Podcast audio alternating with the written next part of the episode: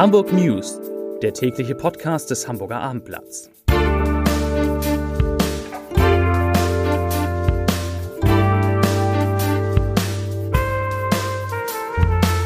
Herzlich willkommen. Mein Name ist Bernd Röttger und ich freue mich, Ihnen, euch heute die Hamburg News des Tages präsentieren zu dürfen.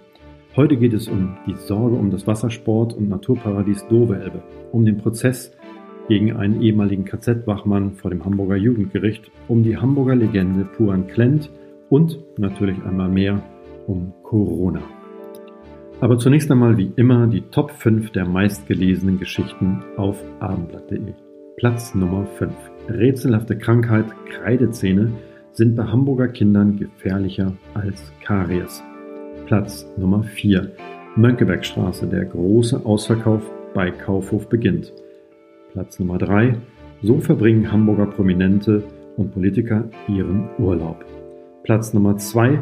Verkaufsverbot von Alkohol auf der Schanze und auf St. Pauli kommt. Platz Nummer 1.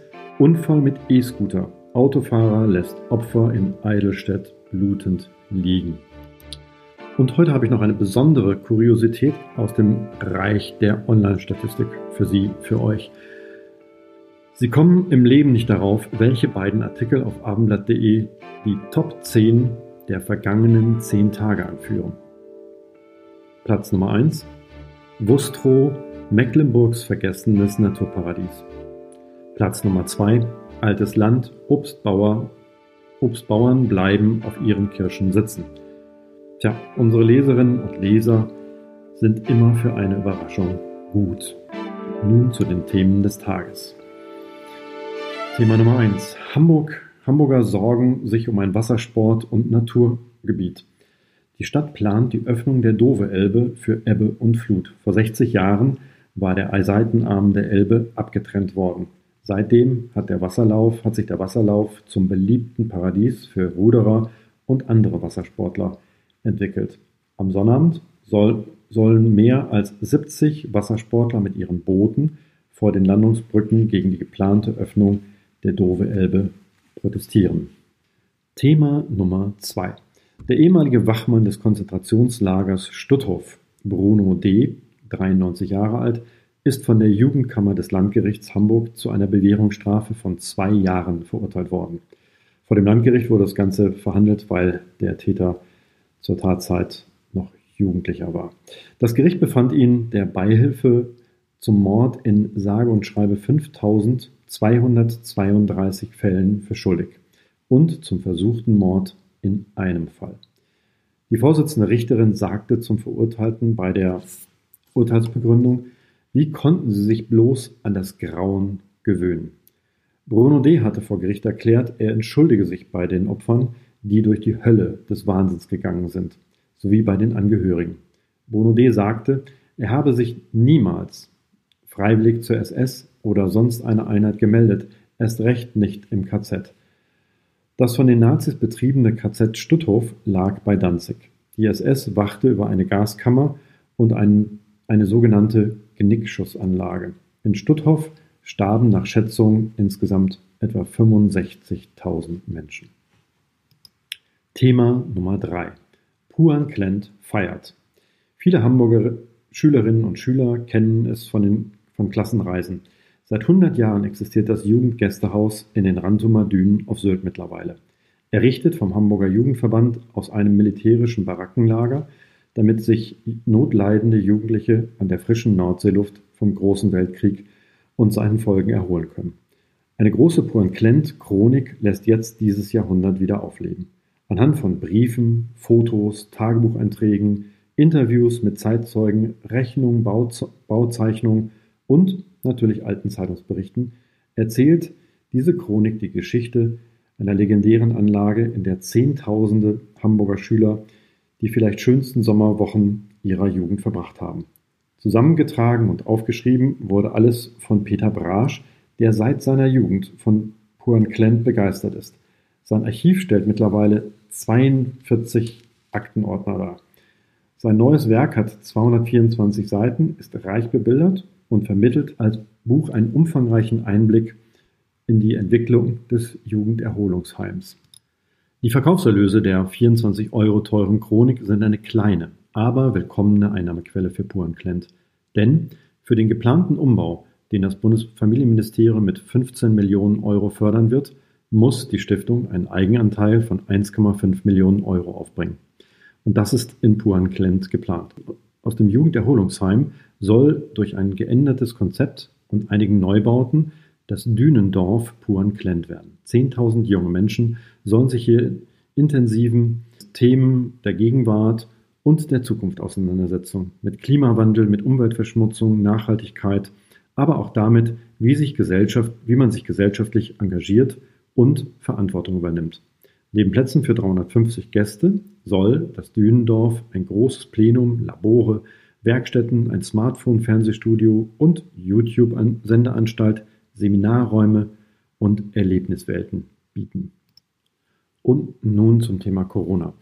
Nachdem am Mittwoch mit acht Neuinfektionen bereits ein im Vergleich zu den Vortagen deutlicher Anstieg in Hamburg verzeichnet wurde, bestätigte sich die Tendenz leider auch am Donnerstag. Die Gesundheitsbehörde meldete insgesamt 24 Neuinfektionen. Damit steigt die Zahl der in Hamburg positiv getesteten auf 5.274 Personen an.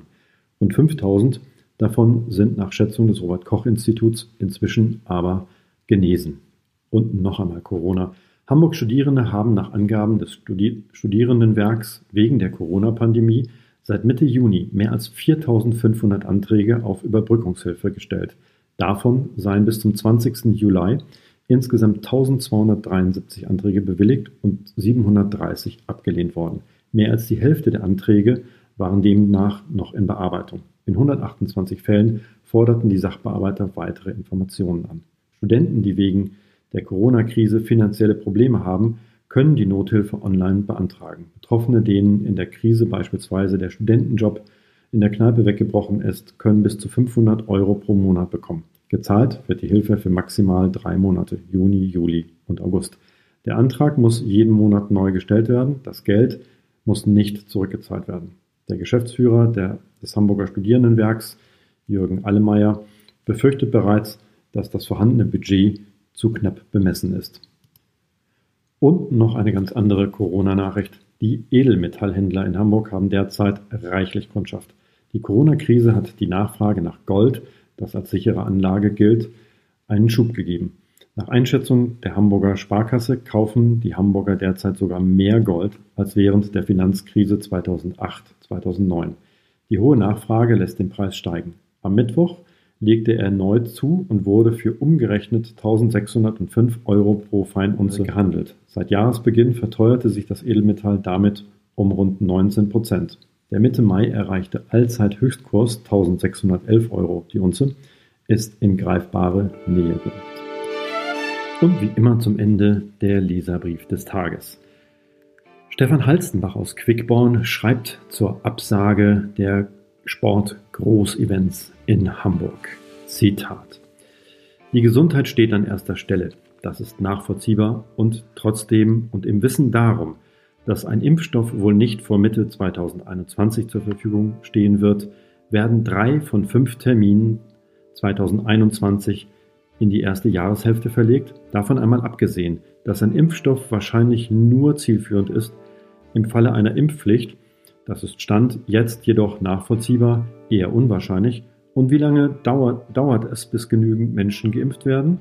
Bei alledem sind leider, wird leider vergessen, dass in Hamburg der Virus trotz Feierlichkeiten und Demonstrationen nachweisbar kaum noch vorhanden ist.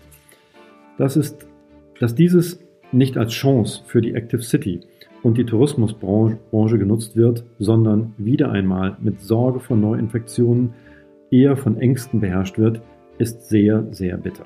Hamburg verliert aufgrund dieser ängstlichen politischen Vorgehensweise sehr viel an Ruf und die Tourismusbranche dieser Weltstadt leidet immer weiter.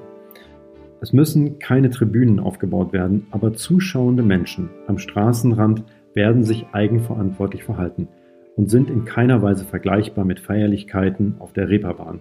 Genau diese Übertragung der Verantwortung auf die sportbegeisterten Menschen in unserer Stadt hätte ich mir als Zeichen aus der Politik gewünscht.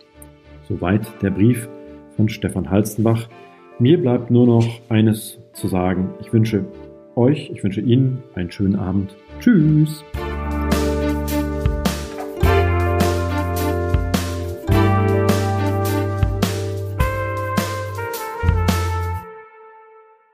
Weitere Podcasts vom Hamburger Abendblatt finden Sie auf abendblatt.de slash podcast.